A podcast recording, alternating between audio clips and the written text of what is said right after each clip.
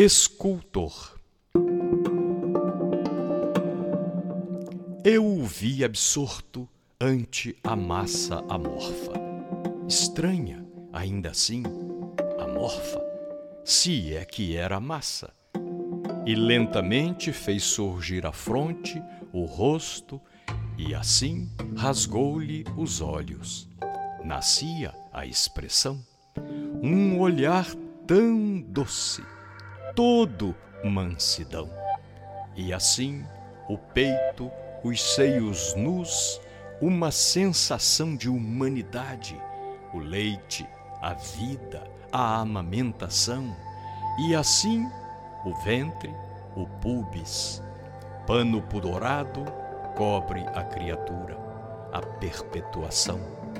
E assim, um braço erguido para o infinito, à perfeição. Mas, curioso, ela não quis falar, não falei. O escultor também não tinha mãos. Quis perguntar, não perguntei sua voz ecoou em minha mente. Não precisa, não.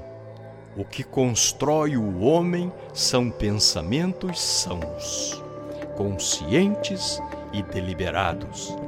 É a meditação. E meditar é construir sem mãos.